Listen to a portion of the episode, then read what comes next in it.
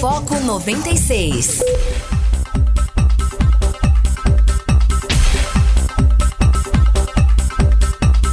Muito bom dia, está começando o Foco 96 aqui na sua 96 FM, a FM oficial de Goiás.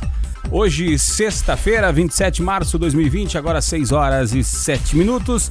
Aqui Rogério Fernandes, nós vamos juntos até as 8 horas da manhã, trazendo notícia e informação para você aqui através da frequência 96.3 FM.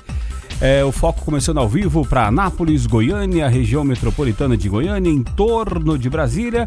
São mais de 85 cidades que alcançam este sinal limpinho, limpinho da 96 FM e também começando ao vivo para qualquer lugar do Brasil e do mundo através do aplicativo da 96 FM através das plataformas digitais.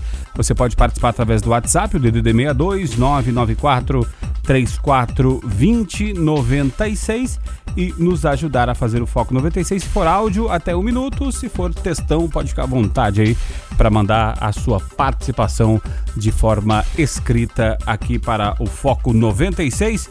Bom dia, Guilherme Verano. Bom dia, Rogério. Bom dia, ouvintes do Foco. A gente está aqui, é claro, mais uma vez esperando a sua participação, sua interatividade, trazendo as notícias, né, tentando o debate, procurar, é claro, a melhor informação e contando sempre com a sua participação, tá bom? 994-34-2096 é o WhatsApp para você participar aqui do Foco 96 e trazendo os principais destaques do dia, né, a princípio do, do, do desta manhã, é, com relação a medidas emergenciais por conta do coronavírus, né? A Câmara aprova auxílio mensal de 600 reais para trabalhadores informais. O governo pede ao STF permissão para fazer gastos não previstos, né? É, agora precisa do Senado aprovar, né? Uh, lá nos Estados Unidos, em carta, Trump pede que americanos fiquem em casa. Espanha, França e Reino Unido avaliam estender a quarentena. Também no Brasil, o Ministério confirma 77 mortes no Brasil é, e prevê abril muito difícil. É, homens cardíacos e com mais de 60 anos são a maioria das vítimas. É, já são quase 3 mil casos confirmados no país. Uh, vai tentar entender aqui estado por estado, né? E com 82 mil casos, casos, não mortes, né? Estados Unidos se torna um novo epicentro da pandemia. Quase todos os leitos de UTI em Nova York estão ocupados. Esses alguns destaques desta uh, sexta-feira, 27 de março de 2020, agora 6 horas e 9 minutos. O que mais tu traz de destaque pra gente aí, Guilherme Verano? Bom, sobre o mesmo tema, temos o seguinte: a Associação de Comércio pediram aos governadores do Paraná e de Santa Catarina a retomada gra é, gradual das atividades a partir do próximo dia 2 de abril. Sarney critica a atuação de Bolsonaro na crise do coronavírus. Tem aqui também o seguinte: Mourão defende avaliação sem paixões de quarentenas. Metallica, olha só, showbiz aqui. Metallica anuncia novas datas dos shows no Brasil. É, eles aconteceriam em abril e acabaram adiados devido ao novo coronavírus. O ministro Alexandre de Moraes suspendeu o pagamento por seis meses das dívidas de Pernambuco e Santa Catarina com a União para que os estados façam investimentos no combate ao coronavírus. O STF já concedeu o mesmo benefício para São Paulo, Maranhão, Paraná e também a Bahia. E por último aqui, o ministro do Supremo, Marco Aurélio Melo, negou um pedido do PDT para suspender a validade da medida provisória do governo, que permite maior flexibilização de regras trabalhistas durante a epidemia do coronavírus. Então, esses são alguns dos principais destaques aqui para a gente debater, é claro, ao longo do programa de hoje. A gente vai tentar trazer também é, atualizações com relação ao novo decreto né, de Ronaldo Caiado, é, que saiu ontem, né? É, então vamos tentar aí é, resolver. E tem também é, atualização com relação à Urban, porque a Urban falou que a partir de domingo uh, só vai carregar quem trabalha em no domingo principalmente, e depois vai ser revisto só quem trabalha no DAIA e em hospital. Então vamos uh, tentar descobrir o que mais uh, vai acontecer essa semana, nesse finalzinho de semana, aqui no Foco 96. Guilherme Verano, nada de futebol, né? O último campeonato que estava acontecendo ainda é, paralisou o campeonato de futebol australiano, então parou tudo, parou geral. Agora sim, todo mundo em casa, né? É, exatamente, todo mundo em casa e com aquela grande dúvida em relação ao futuro do futebol, né? Do futebol brasileiro. Em especial porque Além dos campeonatos nacionais, a gente tem o diferencial que não tem em lugar nenhum do mundo, que são o quê? Os campeonatos estaduais. E por conta disso, é, com medo até de perder as receitas e os contratos, os clubes pediram à CBF a manutenção das formas dos brasileiros da Série A e B e definiram férias de 20 dias. Porque havia muita gente pregando, ah, vamos pro mata-mata, mata-mata que vai resolver. Ótimo, dá emoção, mas só que todos os campeonatos são de mata-mata, fora, fora o Campeonato Brasileiro. Você tem a fase, preliminar, depois são mata-mata. E para quem prega a volta do mata-mata, existe a seguinte questão: vamos contar que o calendário fosse normal, não tivesse problema de coronavírus nem nada. Aí fase mata-mata, muito provavelmente o Campeonato Brasileiro acabaria final de setembro e início de outubro. E as equipes que não se classificassem para o mata-mata? Elas ficariam outubro, novembro, dezembro, sem receita, sem jogar? Então não dá mais, não volta, não tem como. Então, nem nesse caso excepcional, eu acho que não vai ter jeito, não. Eu, eu penso que a CBF, uma decisão poderia ser turno único. Turno único. Né? Sem ida e volta. Poderia ser uma opção. Mas aí, é claro, as detentoras do direito de transmissão vão querer pagar a mesma coisa? Evidentemente que não. Então, tudo vai, vai ser questão de acerto. Alguém vai ter que ceder de um lado, ceder de outro, porque senão a coisa não vai acontecer. É, situações inusitadas dos apresentadores dos, dos programas de TV e mesmo é, comentarista, seja de futebol, também de, de, política, economia. Você tem um âncora no estúdio, todos os demais em casa. Em casa. Todos em casa. Outra notícia boa que vem do mundo do esporte, essa aqui inusitada, é a seguinte: olha só. Depois de dois anos e nove meses em coma, o jogador holandês é, Abdel Hak Nouri, do Ajax, recobrou a consciência. Segundo informou ontem em entrevista na TV local, o jogador, o Abderrahim, Olha só, ele era conhecido como Apier, ele sofreu uma arritmia cardíaca no dia 8 de julho de 2017, apenas com 20 anos de idade. Olha só, muito novo. Durante o amistoso pré-temporada do Ajax contra o Werder Bremen da Alemanha. O Apier deixou o hospital e foi levado agora né, pela família para casa, preparado especialmente para recebê-lo. Jogador que fará 23 anos na próxima quinta-feira não consegue se comunicar verbalmente. Ele apenas tem movimentos da sobrancelha. Aí, segundo o irmão dele, ele não está em coma mais, ele dorme, come, franze a testa, até a rota de vez em quando, mas ainda é extremamente dependente de todos. Mas, segundo o irmão, né, ele deve dizer que voltou para casa e está bem melhor do que no hospital. Olha só que, que maravilha, né, rapaz? Quase três anos em coma. Impressionante, né? E houve uma fase recente que vários jogadores estavam falecendo em campo. Sim. Simplesmente apagavam. É, agora são 6 horas e, e 19 minutos. E, Guilherme, é, campeonatos parados, né? Ontem eu vi uma, uma entrevista com o Douglas Costa. É, e o Douglas Costa é, foi revelado no Grêmio, jogou no, no Shakhtar e agora está na Juventus. Joga com nada mais nada menos do que do que Cristiano Ronaldo, né? E ele falando, né? Duas curiosidades, ele falando da, do desejo de voltar a jogar no Grêmio ainda em alto nível. Então, coisa legal, né, que o pessoal está fazendo esse caminho de volta, jogadores, né, da Europa, quando já estão com a vida financeira resolvida, ainda jogar em alto nível, isso é muito legal nos clubes que seus clubes de coração. É, mas uma segunda questão, ele foi indagado com relação a como que está essa situação na Europa, com relação como que os jogadores estão lidando com relação ao salário. E ele trouxe duas, duas informações muito, muito legais que Uh, primeiro, automaticamente o direito de imagem foi cortado, então teve jogador ali que teve quase 40% do salário é, é, reduzido, porque entende-se que se o jogador não está na mídia, não, não, não tá, a televisão não está transmitindo, então o clube não está faturando com a imagem dele. Ponto. Né? Então já foi reduzido. E segundo, que é, jogadores fizeram é, um grupo né, e doaram dinheiro para poder ajudar no combate ao coronavírus. Isso é muito legal, por quê? Porque nesse momento, no Brasil, eh, os clubes estão eh, fazendo um movimento para tentar chamar os líderes, jogadores e discutir salários e a maioria está sendo contra, né? O sindicato já bateu o pé e falou que não aceita redução, né? Porque uma coisa, né, Verona, a gente falar do trabalhador comum que ganha, que ganha um salário mínimo, outra coisa é falar do jogador que ganha 400 mil reais por mês, né? É que ele então, aguenta a mão, tem just, bom. Justamente. Tá certo que as despesas dele são muito maiores, mas para o básico do dia a dia dá para viver anos, inclusive. Né? Baseado na realidade, tem o e claro, trabalhador comum brasileiro. São realidades diferentes, mas distintas, mas dá para aguentar a mão, ter essa cota de sacrifício. Vou até pegar um exemplo aqui, que não é do futebol, é do basquete. A NBA, ela impôs um corte a princípio, né? De 20% no salário de cerca de 100 executivos da empresa ao redor do mundo. A medida já estaria valendo e deve continuar até o fim da crise. Os afetados estão dentre os executivos e oficiais mais bem pagos da empresa, porque existe uma empresa profissional que toma conta. Por que, que a NBA dá certo? Porque é uma empresa profissional, né, que toma conta disso tudo. A sede é em Nova York. Aí, só para ter um, um, exemplo aqui em relação aos salários, olha só, disposto a cortar 20% do salário de funcionários que ganhasse acima de 50 mil dólares, cerca de 250 mil reais por mês. Aí cito o exemplo do Filadélfia, e teve que voltar atrás na decisão por conta de uma reação negativa interna e externamente. A NBA está paralisada desde 11 de março, foi uma das primeiras é, entidades de nível mundial do esporte a, a paralisar, paralisou totalmente, não teve conversa não. O, outra, outra coisa que o pessoal é, fica inventando, né? Inventando, inventando questões aí para poder para poder matar o tempo, né, Verano? Os clubes, né, se, se moveram aí nas redes sociais, enfim, e tá rolando um movimento de escolherem os quatro melhores da, da, da história, né? Chama atenção que o Neto não foi escolhido um dos quatro melhores do Corinthians, então chama atenção, o Neto fanfarrão, né? Mas é muito difícil, né, Verano, escolher os quatro melhores da história, porque Pra, é, assim, na verdade, é os quatro melhores para cada um, porque, por exemplo, para mim. Você viu.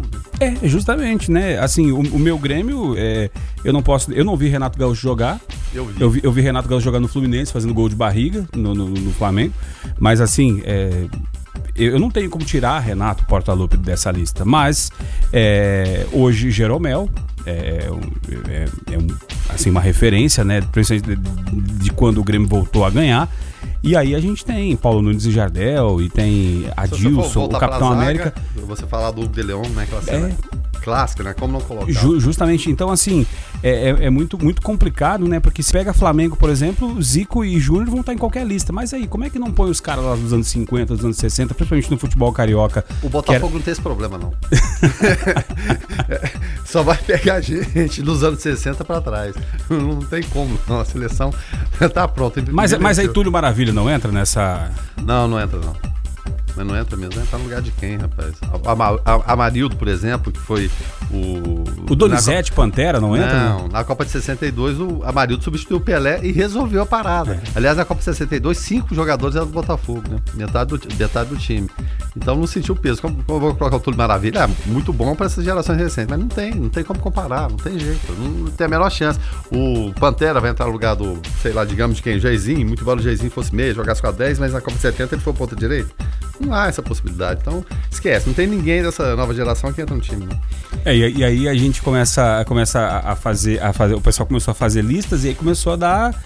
Tipo assim, mas como que o corintiano como que o Neto não tá nessa lista? Como que o Tupanzinho não tá nessa lista?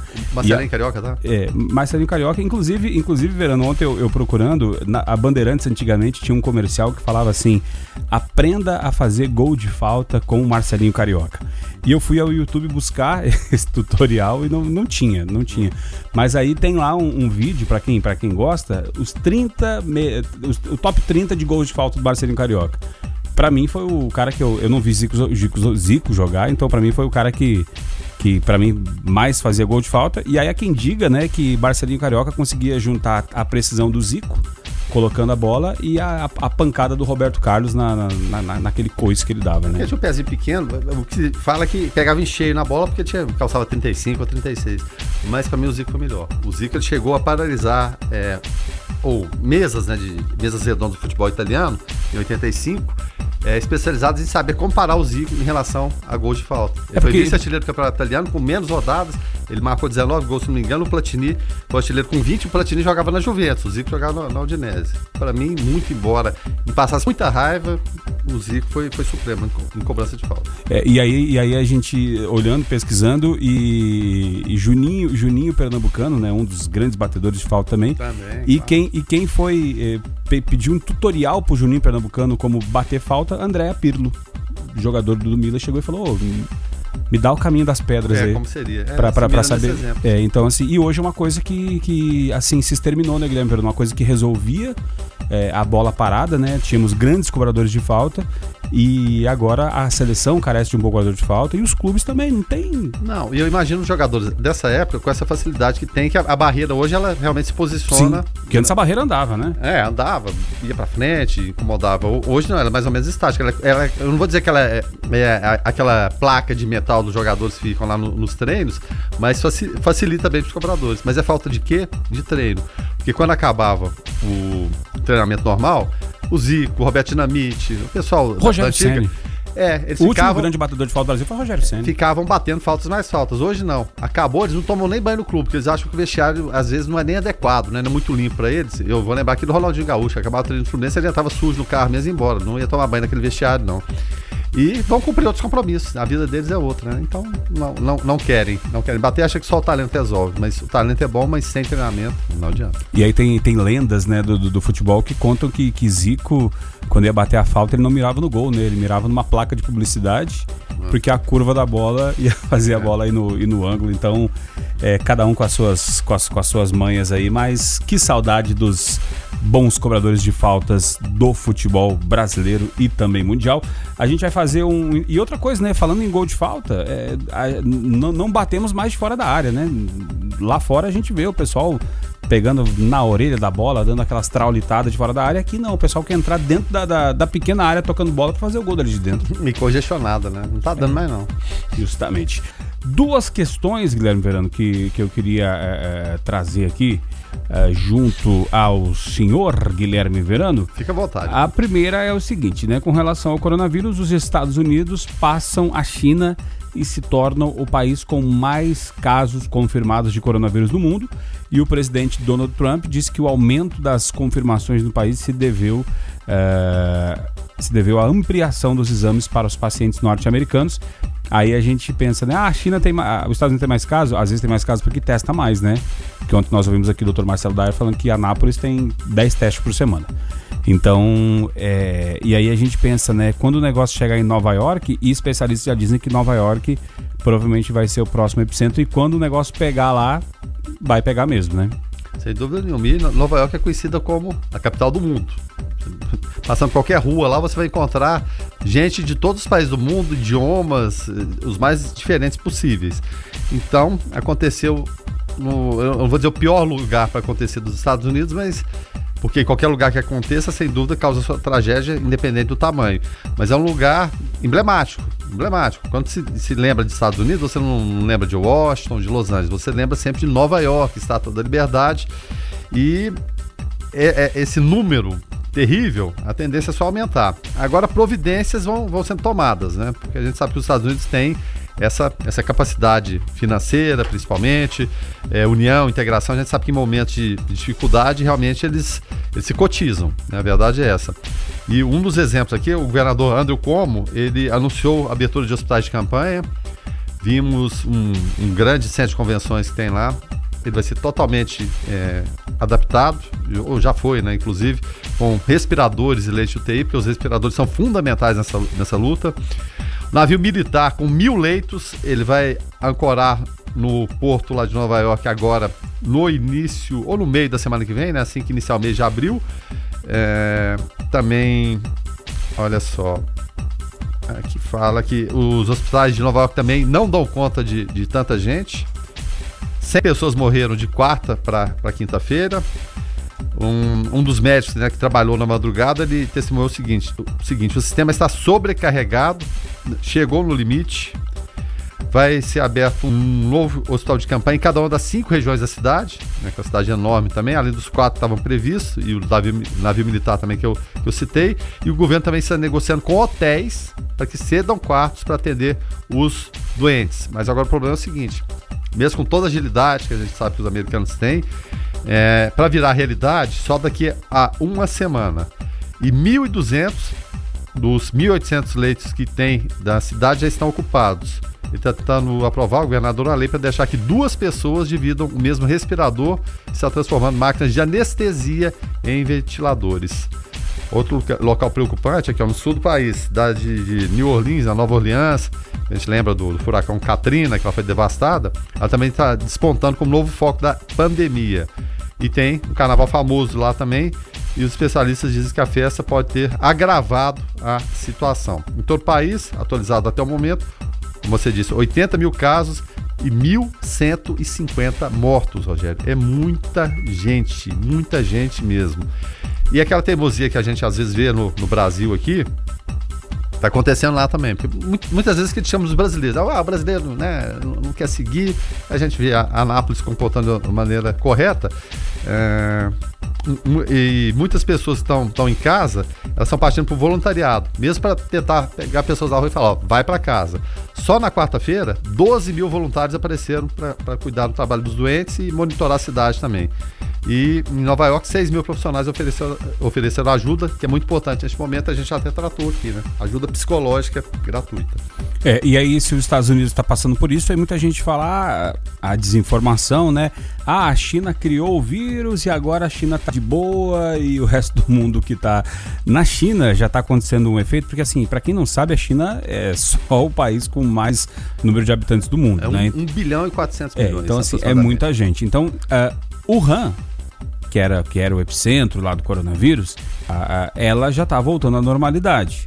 Mas a China já vive um, um, fenômeno que a China já registrou ontem 54 novos casos de coronavírus importados. Isso. E aí o que, que acontece? Pequim já está se preparando para fechar as fronteiras para a maioria dos estrangeiros por quê? Porque, querendo ou não, a China é um centro comercial hoje do mundo, né? Muita gente vai lá para negociar. E aí, esses casos de outros países já estão sendo levados para a China. Ou seja, é, não está livre, não está livre de acontecer um, um, um, novo, um novo surto é, a qualquer momento na China. Então, eles, como já têm agora é, know-how para isso, já estão tomando as, as, as medidas necessárias e vai fechar Pequim. Imagina a, a mão que é a logística que é para fechar uma cidade igual Pequim, né, Verano? É, na China são, são, são grandes centros, é, mesmo porque a população é imensa, com várias regiões metropolitanas enormes. A mesma região de Wuhan ela é semelhante, similar no Brasil ao Rio de Janeiro.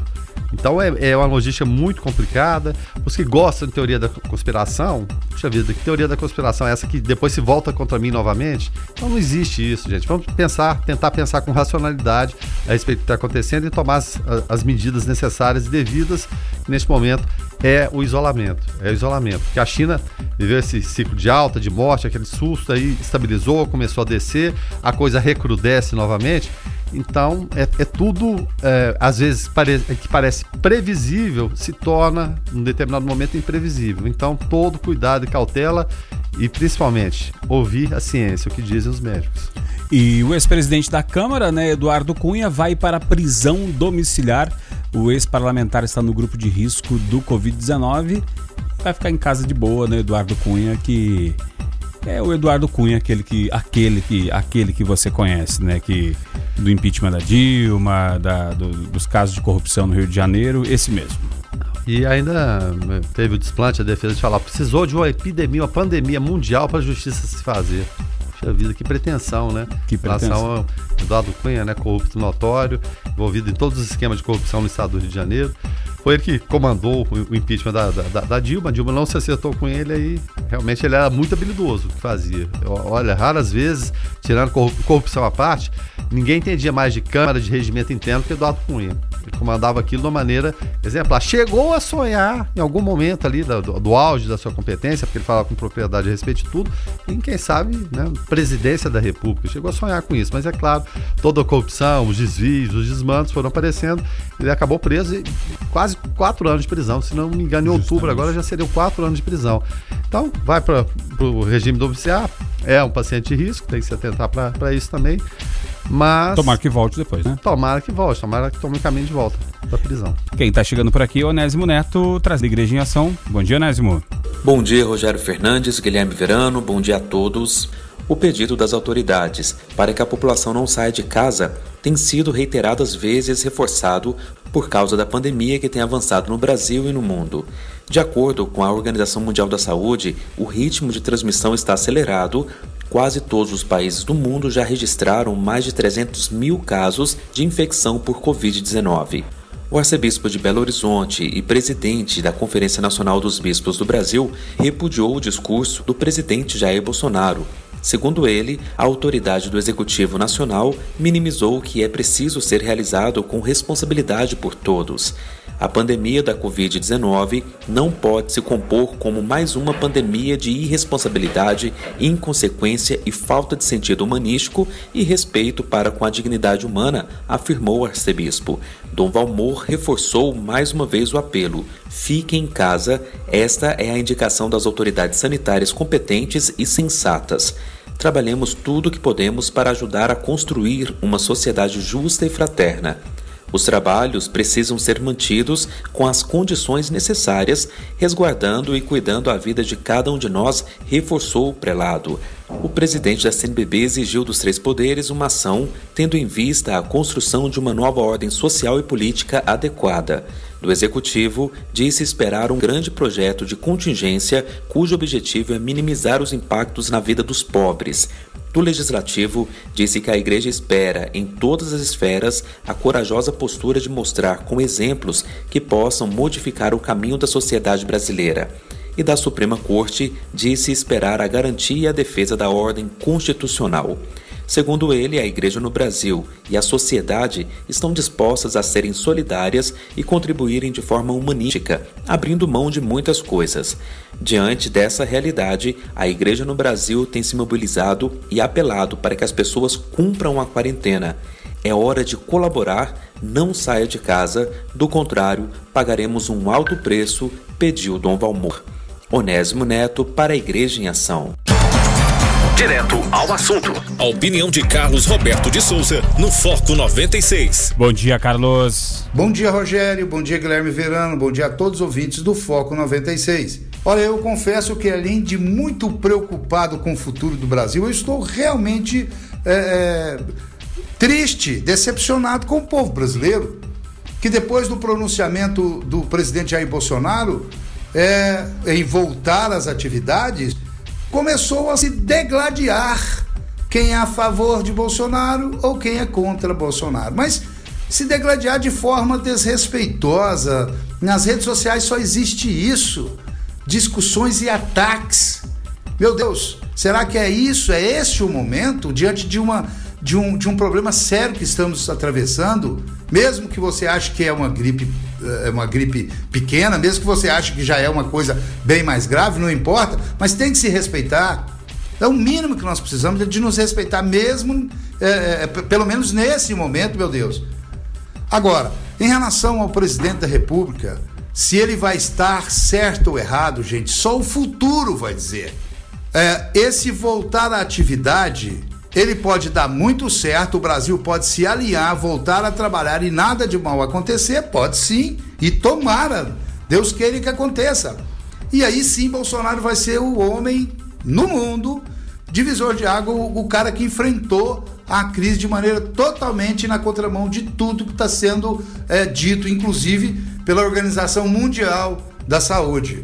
Agora, se der errado, ele também vai ser condenado e nós vamos ter que correr esse risco. Por quê? Porque nós não podemos ficar em casa parado, porque precisamos cuidar e tratar das nossas famílias. Sabemos disso. Agora, ficar aí julgando, ou ah, ele é errado, ah, ele é isso, ah, ele é aquilo, ah, o Lula é melhor, o Bolsonaro é melhor, ah, não, fulano é errado, o Caiado é melhor. Gente, vamos parar, isso não é o momento.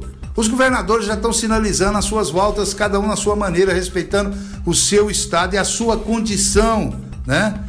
Por exemplo, o governador do Rio de Janeiro ele já vai voltar, segundo ele, se até segunda-feira ele não receber nenhuma ajuda do governo federal, que diga passagem, até agora, de concreto, ele não começou a, a, a a colocar em prática nenhuma estratégia ainda, né? Não estou dizendo que não vai haver e não vai acontecer, estou, estou falando que não houve. Então ele disse que não pode pedir ao povo é, carioca que fique em casa passando fome. Aí ele está falando das pessoas que realmente são de uma classe baixa, né? E, e que já estão sentindo a falta é, da comida e já estão apavorados porque não tem como a comida chegar. E como é que você pede para uma pessoa que está com fome ficar em casa, meu Deus?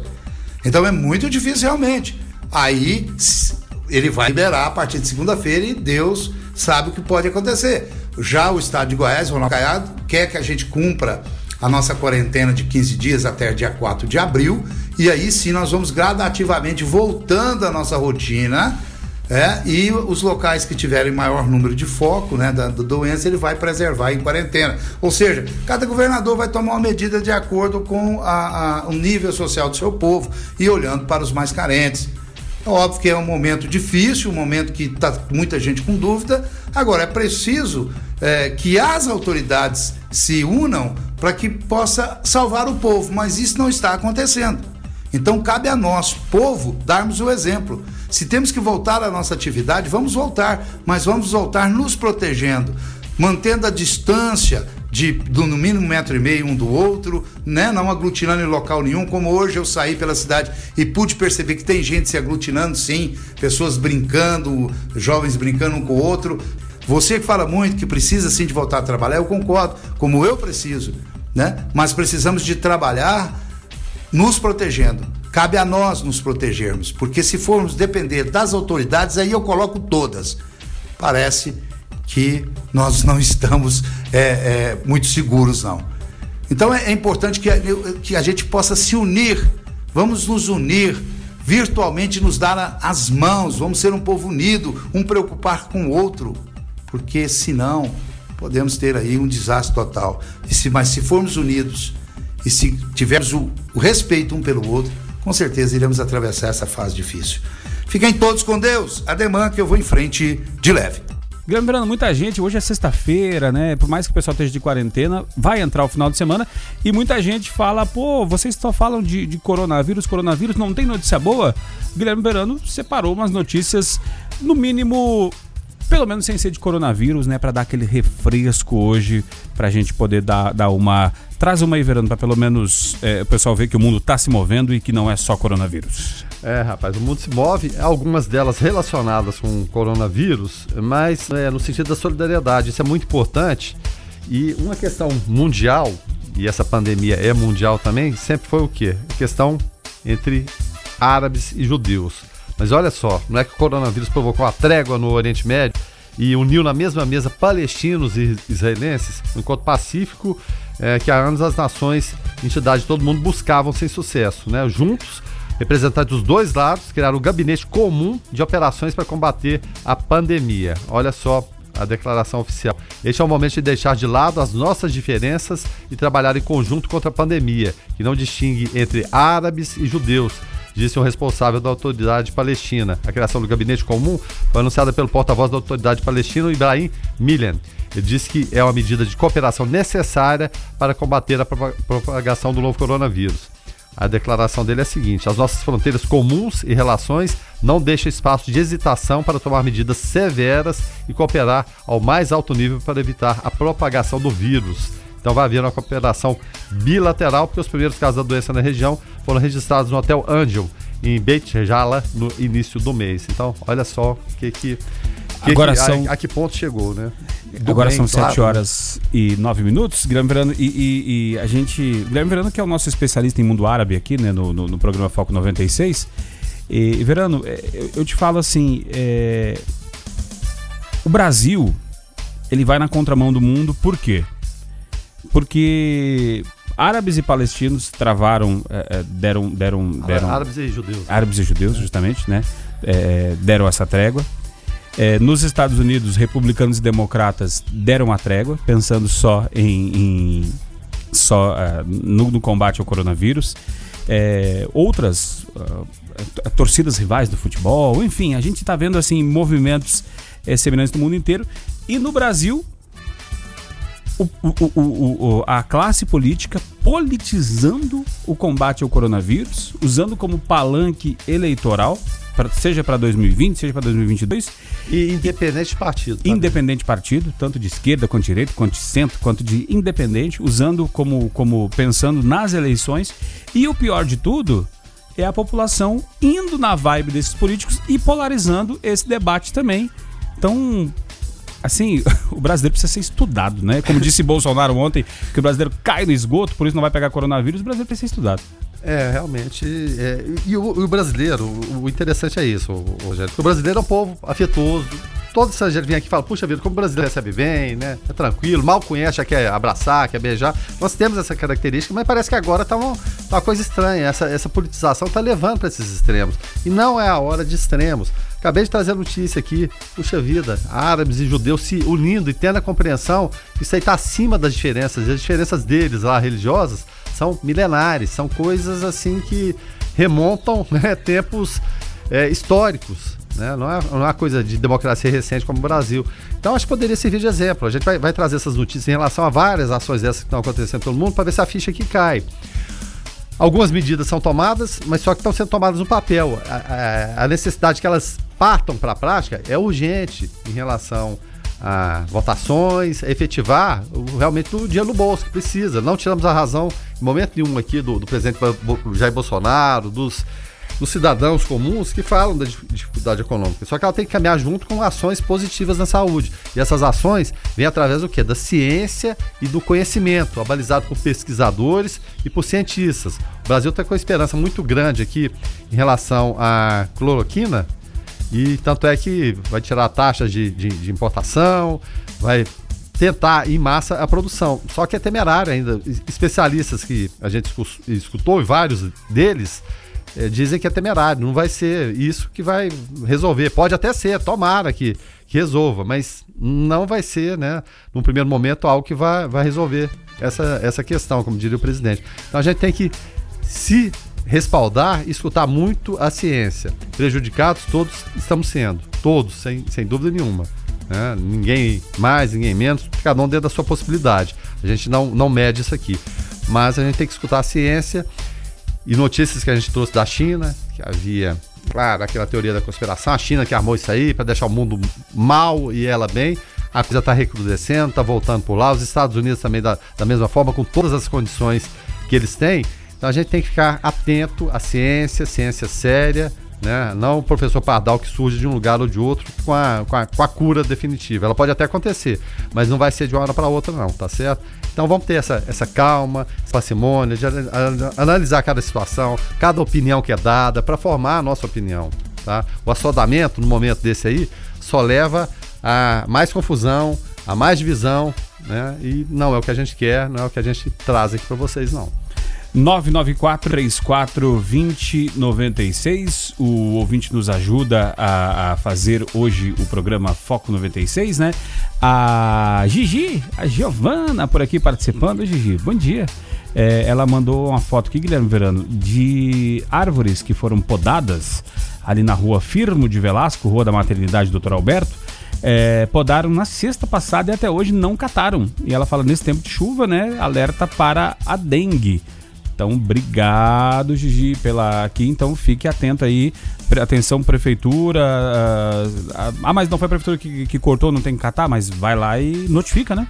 Notifica, exatamente, fale, né? E ontem foi até tema da nossa entrevista no Observatório com o Dr. Marcelo Dyer, exatamente essa, essa pergunta, porque a gente tem a pandemia do novo coronavírus, agora vem a influenza, a gripe como conhecemos, e vem também é, dengue.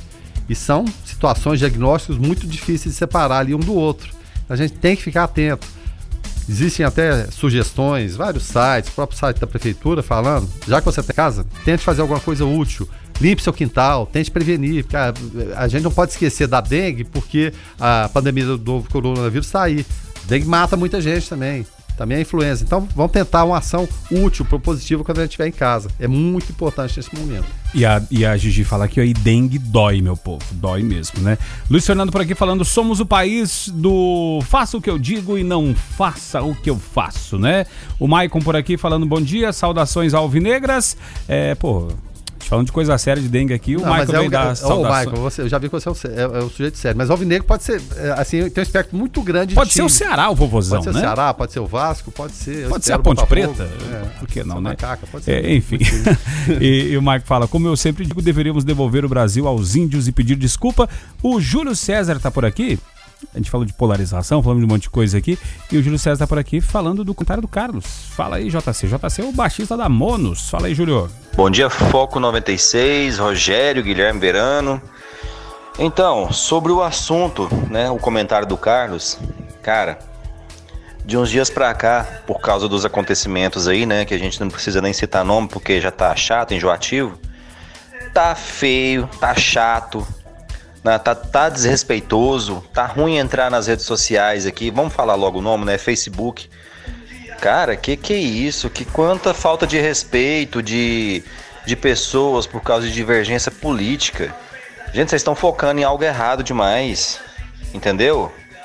Vocês estão esquecendo que, que, que o humano, o lado humano da pessoa, ele tem que ser preservado. Ele tem que ser completamente respeitado. Tá? A gente, o, o legal das pessoas é sentar numa mesa, não agora, né?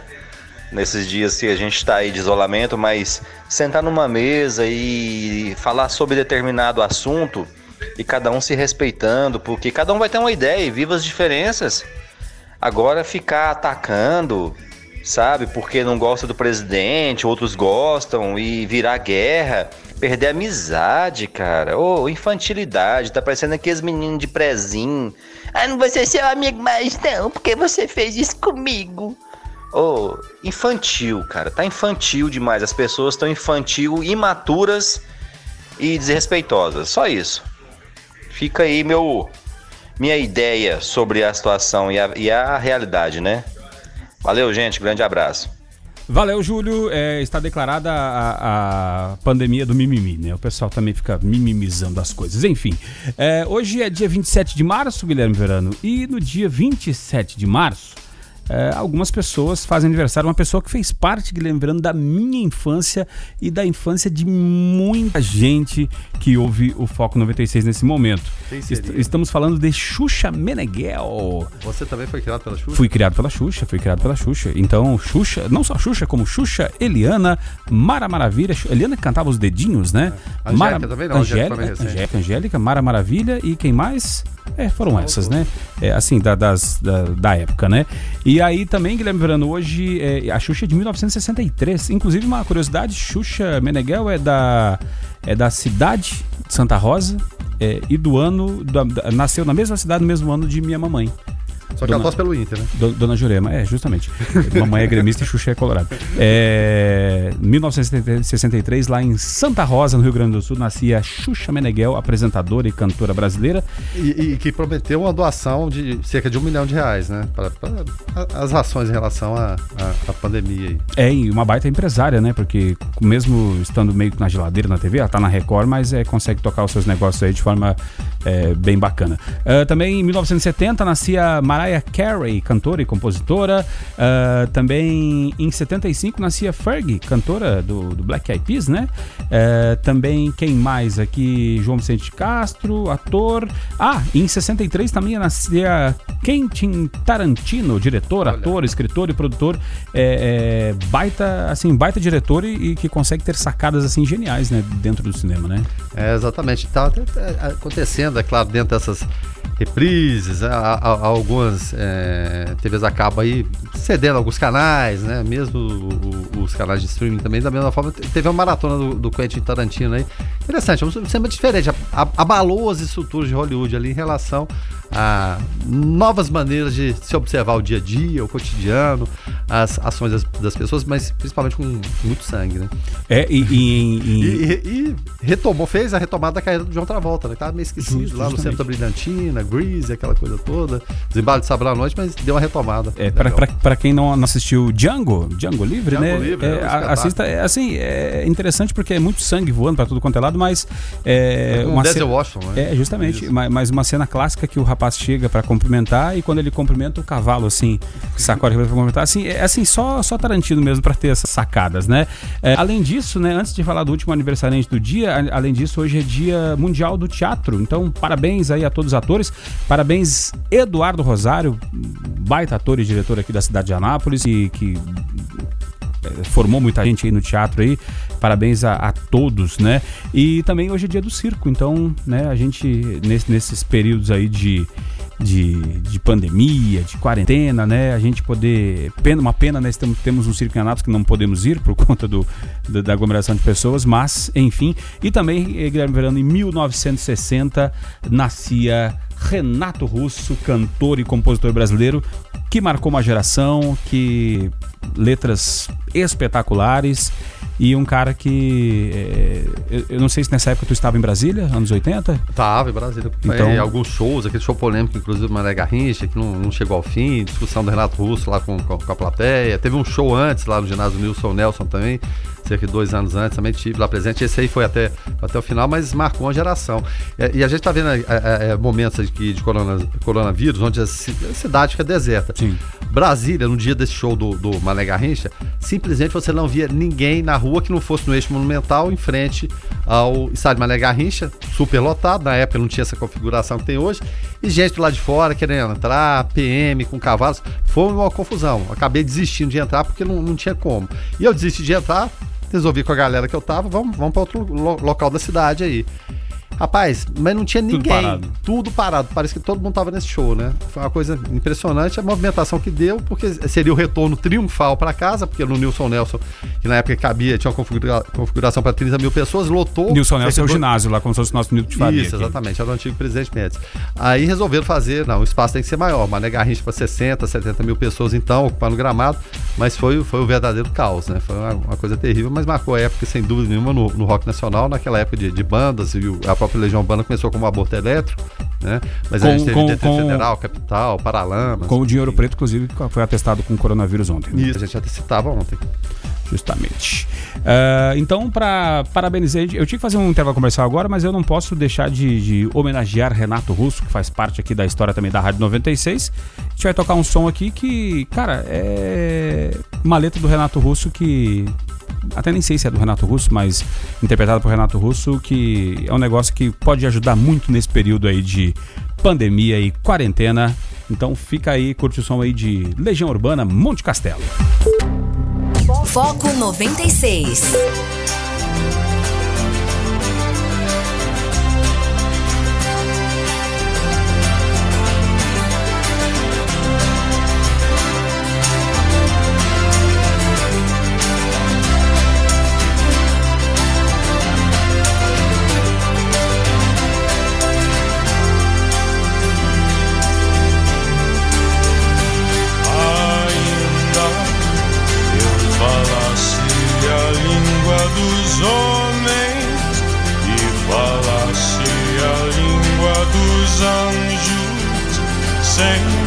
amor, eu nada sabia.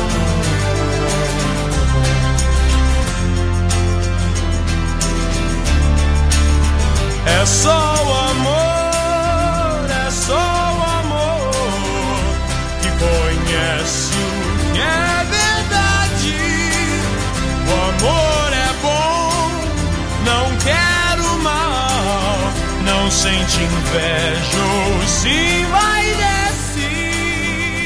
Professor Edrigênio Vieira por aqui, Guilherme Verano, falando o seguinte: ó, bom dia, Rogério, bom dia, Guilherme. Esse momento de crise por conta do do coronavírus nos faz buscar as explicações no conhecimento socialmente produzido, seja na ciência, que se coloca como uma alternativa para o caos, mas também a filosofia nos ajuda, assim como a literatura. Acabei de ler A Peste, do franco-argelino Albert Camus, né? romance que relata a solidariedade de toda uma cidade fictícia, Oran, na Argélia, no combate à epidemia. A alegoria do romance de, de Camus é sobre os horrores do nazismo e de como a irracionalidade pode aniquilar a humanidade. De fato, o vírus não é o principal inimigo. Assistimos atônitos uh, o que Hobbes disse: o homem é o lobo do homem. Vale a pena ler Camus. A Peste fica a dica para tempos de isolamento e irracionalidade, solidariedade e paz a todos. Palavras do professor Edrigênio Vieira. E, e, é interessante, né, Verano? Porque a gente, nesse momento, assim, tem hora. Até, até lanço um desafio para você aí. É, faz assim, ó, pega esse final de semana e, e, e, fica offline desses grupos ou pelo menos não entra nesses grupos que você sabe que fica espalhando, disseminando fake news, faz o seguinte, ó, dá aquela, a, aquela atualizadinha e, e, e, procura fazer alguma coisa que, que vai te trazer alguma coisa melhor nesse final de semana antes de ficar se contaminando às vezes com desinformação, né? É, exatamente, com desinformação. E voltando até para Eu gosto muito de documentários, o, Rogério. Assisto muitos, muitos documentários. Tem vários deles. É, você não precisa de acreditar, mas você tem que consultar, você tem que ler, você tem que procurar se informar. Falando de horrores de nazismo. Tem um, um, uma série, se não me engano, no, no History. É, se chama. Oh meu Deus, falhou o nome aqui. É, é a história de todos nós, contando a história da humanidade desde o, o princípio. E ela atravessa períodos de, de peste negra, é, de gripe espanhola, é muito bom de se analisar o que, que acontecia na, naquelas situações, naquelas épocas, para ver como que o ser humano é, agia e como age agora, às vezes 100 anos depois, às vezes 300, 400 anos depois, parece que não evoluímos. E aí, às vezes você vê um documentário desse e depois você vai pesquisar mais a respeito, traçar um paralelo com a atualidade, e isso faz com que você. É, aquela frase clichê que todo mundo fala, mas pense fora da caixa, né? Dê aquela, aquele passinho adiante. Para você que tá com saudade de futebol também, é, eu recomendo é, Barra, uh, Barra Bravas. É, tá lá na Netflix, é um, uma sériezinha curtinha, oito episódios, que conta ali a história da, da torcida né, do futebol argentino, né? Isso então é, é bem, bem, bem legal ali para quem gosta do universo do futebol junto com, com, é, com, com, o cinema, né? Bem bacana. Agora são 7 horas e 33 minutos. É, o Carivaldo de Castro perguntando aqui se antes do Bolsonaro tinha toda essa polarização política nas redes sociais. É porque o, o presidente também veio vindo junto com o crescimento das redes, né? E, e a nova maneira de se fazer política pela rede social. Né? É. Se for pegar o, o, estilo antigo debate, por exemplo, ele não foi a, a, debates, como outros também candidatos é, que estão na liderança, sempre acontece. Eu estou na liderança, não vou debate. É, o, o, Lula não e foi quando estava enrolado no mensalão, o Lula não foi no debate. Então isso aí é, é adquiriu-se dessa maneira. Eu vou falar direto para o público, eu não preciso de interlocutor nenhum. Então eu vou agir pelas redes sociais. Então criou-se isso aí, né? O, o, bem e o mal, o certo e o errado. O fato é o seguinte: é, é muita polarização e pouca solução. Agora, uh, com relação a, a, ao combate ao coronavírus por parte do uh, Ministério da Economia, uh, o pessoal deu uma alinhada. Uh, Paulo Guedes tinha falado em 200 reais para cada trabalhador, né? O pessoal pulou nas alturas e aí o, o, a Câmara, né? Deu uma articulada e redigiu o seguinte projeto, foi aprovado. o texto agora vai para o Senado, né? A Câmara dos Deputados aprovou ontem um projeto que prevê o pagamento de 600 reais a trabalhadores informais por três meses em razão da pandemia do coronavírus. A mulher que for mãe e chefe de família, o pessoal fala de mãe solo, né? Ela poderá receber uh, R$ 1.200.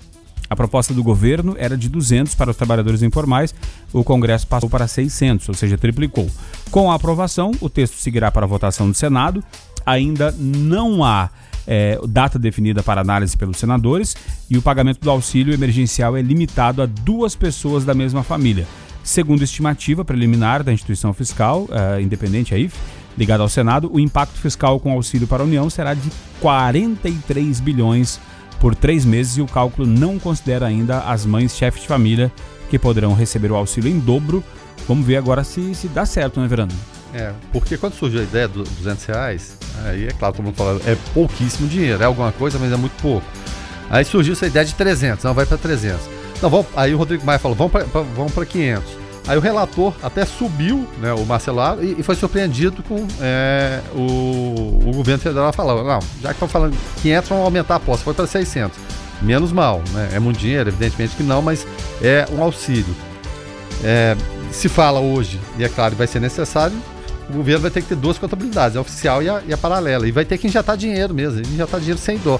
Agora, o que esperamos é que seja o mais rápido possível, porque a barriga não espera, o estômago não espera, as crianças não esperam leite, então tem que ser rápido, tem que ser rápido. As regras são essas que o Rogério falou. Boa é essa questão em relação às chamadas é, famílias né, monoparentais, receberão duas cotas, também por três meses, com a mesma restrição envolvendo Bolsa Família porque caso escolha é, esse auxílio, Bolsa Família fica suspenso durante o período, né? Porque se um, um do, da, dos constituintes tá, ele recebeu Bolsa Família, ele terá que optar pelo benefício for mais vantajoso. Então o que a gente espera foi uma medida emergencial, ela não vai resolver o problema, mas auxilia de alguma forma. Mas que passe, né? Que passe da mais, mais rápida, forma mais rápida possível. Né? Cartões sejam emitidos, que o cidadão possa ter esse benefício, porque ficar em casa sem trabalhar realmente está muito complicado. A gente tem muito trabalhador informal, a conta girava em torno de 12, 13 milhões, e sem contar os desalentados, nem emprego procuravam mais, mas que no dia a dia vendia-se uma coisa aqui, outra ali, era popular, vendia o almoço para comer o jantar. E essas pessoas estão sem condição de fazer isso. Então que seja mais célere todo esse processo, que seja uma coisa bem mais rápida. É, e, e para quem tá, tá pensando se pode entrar, se não pode, né? O projeto ele fala o seguinte: o projeto altera uma lei de 1993 que trata da organização da assistência social no Brasil. De acordo com o texto, o dinheiro será concedido a título de auxílio emergencial por três meses ao trabalhador cumprir os seguintes requisitos. Atenção aos requisitos, tá? É, tem que ser maior de 18 anos, não ter emprego, não ter emprego formal, não ser titular do, de benefício previdenciário ou assistencial é, beneficiário de seguro-desemprego ou de programa de transferência de renda federal, ressalvado Bolsa Família. É, trabalhador cuja renda mensal per capita for de até meio salário mínimo ou a renda familiar mensal for de até três salários mínimos, tá? É, ah, daí tu vai dizer, não, mas eu tenho que ganhar meu salário? Não, se for você e a sua esposa você ganha um salário mínimo, tá, tá dentro, né? É, e que não tenha recebido em 2018 rendimentos tributáveis acima de R$ 28.559,70. É, outros requisitos para receber o auxílio são é, exercer atividade na condição de MEI, né, é, microempreendedor individual, ou ser contribuinte individual do regime geral de previdência social, ou seja, pagar aquele carnezão do INSS, né? Ou também ser trabalhador informal de qualquer natureza inscrito no cadastro único para programas sociais do governo federal até 20 de março de 2020, ou seja, até semana passada, né? Então, aí estão as regras. Vá atrás da notícia, leia, se informe. É, vá você atrás da notícia, não deixa chegar link para você não, porque às vezes pode ser uma, uma cilada, né, Bino? Pode ser golpe. E, isso está aparecendo o tempo todo, estamos alertando. Justamente, aqui. porque vai ter gente querendo se aproveitar disso aqui. Então vá atrás, pesquise para ver se você está por dentro, mas o Senado ainda tem que aprovar esta medida para poder valer e ter, ter medida certinha, beleza? É, as redes sociais serviram somente para retardar a humanidade. Tem pessoas que ficam esperando um post para comentar a favor ou contra o presidente ou em defesa do Lula, por exemplo. Sinto muito, mas a interpretação de texto continua piorando no Facebook e em outras mídias sociais. Grande abraço, Roberto Firmino. Isso mesmo, Roberto Firmino. É é, o julgamento agora é. joga-se ali. Fala-se que a justiça no Brasil é lenta, e ela é lenta, mas o julgamento das redes sociais ele é instantâneo, ele é automático, né? Ou, ou tá aprovado ou tá reprovado, e condenado, xingamentos, impropérios, gente que nunca se viu xingando uma outra, gente que se conhece, né? Destruindo laços familiares. Uma tristeza. 994-34-2096. Você participa, nos ajuda a fazer aqui o Foco 96. É, JP, lá de Perinópolis, por aqui, dando bom dia. Ô, JP, valeu, obrigado pela audiência. Uh, o, o, Luiz Fernando falando, concordo plenamente com o Roberto Firmino, justamente, né? Pessoal, é, é, assim, aproveite esse período para se aprofundar mais em assuntos que seu interesse você vai crescer, né? Crescer como, como pessoa, né? O Júlio César, lembrando, ele traz o seguinte questionamento. Olha, olha, uma questão. Nós músicos, Júlio César é músico, né? Baixista da Monos, não, uh, que não nos encaixamos nesse perfil para receber essa ajuda de custo, porque aqui na cidade não tem um órgão responsável que faça um registro de cada artista, OMB, Ordem dos Músicos do Brasil, ou um sindicato. Como é que faz? Pergunta ao inoxidável Guilherme Verano. inoxidável foi é, bom. É, o, o, lance aqui, né, é, é, Júlio, é que todo trabalhador é, informal, logicamente os que, os que se enquadram, né, ele pode fazer um, um MEI, né, o, o, o cadastro lá no microempreendedor individual. Então, um requisito aqui deste, de, de, deste, desse projeto é exercer atividade na condição de MEI. E músico se enquadra, tá, Júlio? Então é, é hora, às vezes, aí de, de fazer, porque é interessante você contribuir de uma forma menor, né? Porque você paga impostos ali unificados. E outra coisa, é, se acontecer algum, algum imprevisto, você tem auxílio, auxílio doença, tal, essas coisas. Então é melhor do que estar tá é, totalmente na informalidade, faz um MEI, faz um MEI que dá entre, certo. Entre várias coisas que não funcionam no Brasil, vamos colocar uma que funciona. O MEI né? E eu conheço muitas pessoas que são, são, são MEI, eu, o, o próprio né, também, Sim. funcionam. funciona, bacana, você emite suas notas fiscais, você tem esse amparo, conta, né? É, como você faz o recolhimento, né? É, mensal e é importante, a medida é muito, muito interessante. Você sair da, da informalidade. Eu acho que ajuda bastante, sim. É, e aí já não fica totalmente desamparado, não. né? Só que agora não adianta mais fazer porque é, é, é para quem já fez, né? Mas aí para uma próxima ocasião, né? É, então, é, vale, tá valendo. Né? Porque são, são dezenas, centenas de categorias tem lá. É, o, o, o, ouvinte falando aqui, olha, sempre disse que haviam três coisas, começam com C, que vieram para acabar com a sociedade. Opa, crack, opa, opa. É, crack, carote e celular. Agora preciso rever e, e acrescentar o corona também, né? Ah. É, just, justamente, né? 7 horas e 48 minutos. Agora, Guilherme Verano, o, o, o ouvinte aqui, o ouvinte, nosso parceiro aqui, já teve até com, com a gente aqui no, é. no, aqui no, no Foco 96, o André é, Gerard Buzelli, ele é contador, né? Ali da. Esqueci o nome ali do, do, do escritório, onde tem a máquina de Coca-Cola ali perto da, da J. Ferres, né? É, saindo ali na Engenheiro Portela. E ele mandou aqui, olha, a junção dos decretos, né? Do, do, da questão aqui do, do, do governador Ronaldo Caiado, né? E aí, Guilherme Verano, uma dessas, uma das alterações né, deste decreto, que ele é bastante longo, mas é, fala que o governo estadual autorizou o funcionamento de borracharias, oficinas, restaurantes e lanchonetes, governo estadual, tá? Em rodovias por meio de decreto publicado ontem, né? Data em que o documento também passa a vigorar. A medida vale apenas para os comércios em rodovias que cruzam o estado, por exemplo, ali a Teresópolis, né? O comércio, a maioria do comércio ali uhum. dessa, desse ramo de atividade estão na rodovia, né? É o escalonamento, né, que ele pretende fazer, né? É, e vai começar, claro, pelas, pelas rodovias que andam até meio, meio vazias. Mas é bom lembrar, é bom lembrar que existem movimentos aqui na cidade de Anápolis. Tem gente falando que vai abrir no peito e na raça. A coisa não funciona dessa forma, tá? O último decreto do governador Ronaldo Caiado sobre o coronavírus mantém o isolamento social iguais até o dia 4 de abril.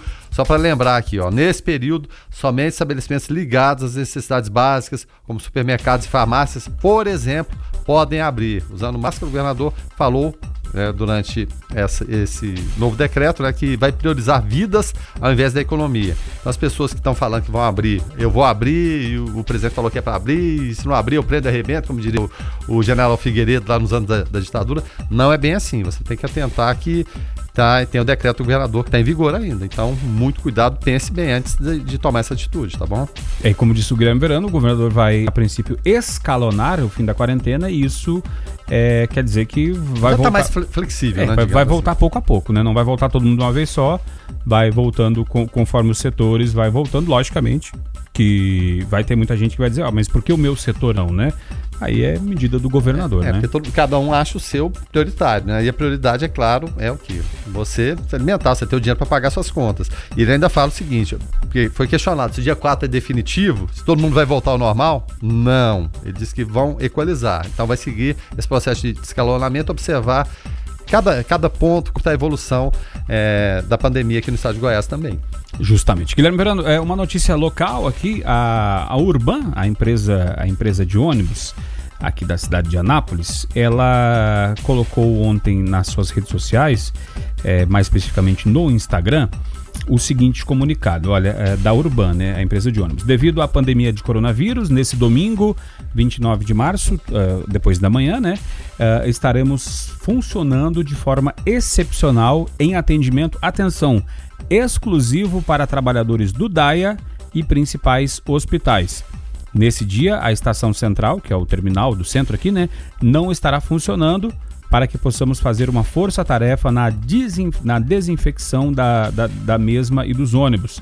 Fique atento, pois a partir da próxima semana, segunda-feira, haverá novas adequações nas linhas e horários. Agora eu pergunto, Guilherme Verano, é, trabalhadores do DAIA e principais hospitais. Ok, a Urban de, definiu que, que são as pessoas que ela vai transportar no domingo. E, mas como é que fica o restante da população? É, pessoal que trabalha em supermercado, pessoal que trabalha em posto de gasolina, pessoal que trabalha em comunicação, que não, não para, é, uma série de outras, de outras, de outros ramos de atividade que, que não estão no DAIA e nem hospitais que precisam locomover. E aí, esse pessoal vai ficar sem a, o atendimento da Urban? Hoje é sexta-feira, né? a gente espera e vamos até cobrar isso aí, essa posição hoje. E principalmente o seguinte, se o terminal vai ficar fechado, de onde vão sair os ônibus, qual, vai ser o ponto de partida, vai ser lá de fora, de que forma vai organizar aí. Evidentemente, sem o, o, o trânsito normal, facilita muito esse processo, mas precisa definir também onde serão esses pontos de partida, questão de horários e isso tudo que você falou, porque tem outras pessoas que trabalham fora do DAI e fora desse, desses locais também e como vão se deslocar. Então é, é importante que haja apesar de ser sexta-feira, essa ação vai ser no domingo, mas no máximo hoje, né, no final da tarde, uma posição a respeito disso. É, até porque o pessoal vai, vai aguardar, né, Guilherme Verano, e, e, e aí o patrão também não vai querer saber, né? Para quem já está trabalhando. E outra coisa, né? Alguns ramos de atividade, como supermercados, por exemplo, é, as pessoas estão aguardando para ir lá fazer suas compras. Então, é, fique atento aí, você que não, que não está enquadrado aqui no, no que a Urban é, definiu como necessário, né? Que são é, empresas do DAIA, empresas do DAIA e é, principais hospitais, para você não ficar aí é, em cima da hora é, rodado, como diria, né? Sem a questão do transporte. E, e ressalto, Rogério, que é uma medida necessária. Tem que, é, é claro, prejuízo evidente em relação ao deslocamento das pessoas, mas é, é necessário. É um, é local de maior movimentação de pessoas, de encontro de pessoas da cidade de Anápolis, é, é ali. Né? Você tem pessoas de todas as regiões, todos os bairros da cidade de Anápolis. Então, é necessário sim. E eu acho que a partir desse primeiro momento dessa desinfecção, vamos lavar, vamos né, fazer tudo que tem, que tem que fazer, manutenção preventiva todos os dias. Sabemos que é complicado, mas é necessário, é extremamente necessário e a gente acredita, é claro, que a empresa vai tomar todas as providências de continuidade. E quando a gente fala né, da questão do, do, isolamento social, da questão da quarentena, uh, Dr. Marcelo Dyer, infectologista, ontem falou no observatório com relação a isso, né? A importância é por conta principalmente do grupo de risco. E olha só essa notícia que vem de Lusiana, né? Marido da, de idosa que morreu, que foi a primeira morte de Goiás, é, que morreu por coronavírus, ele está internado em semi-UTI em Lusiânia. Então, é, se, ele, se ela é, teve o vírus e ele estava é, junto, né? Ela tem 66 anos e ele tem 74. Então, muito provavelmente ele também deve estar com coronavírus, né? O pessoal está fazendo é, os exames, né? E, e aí ele também corre risco, afinal de contas, é, estava em contato com alguém com vírus que, que passa, que pega mesmo, né, Verano? É, pega mesmo, né?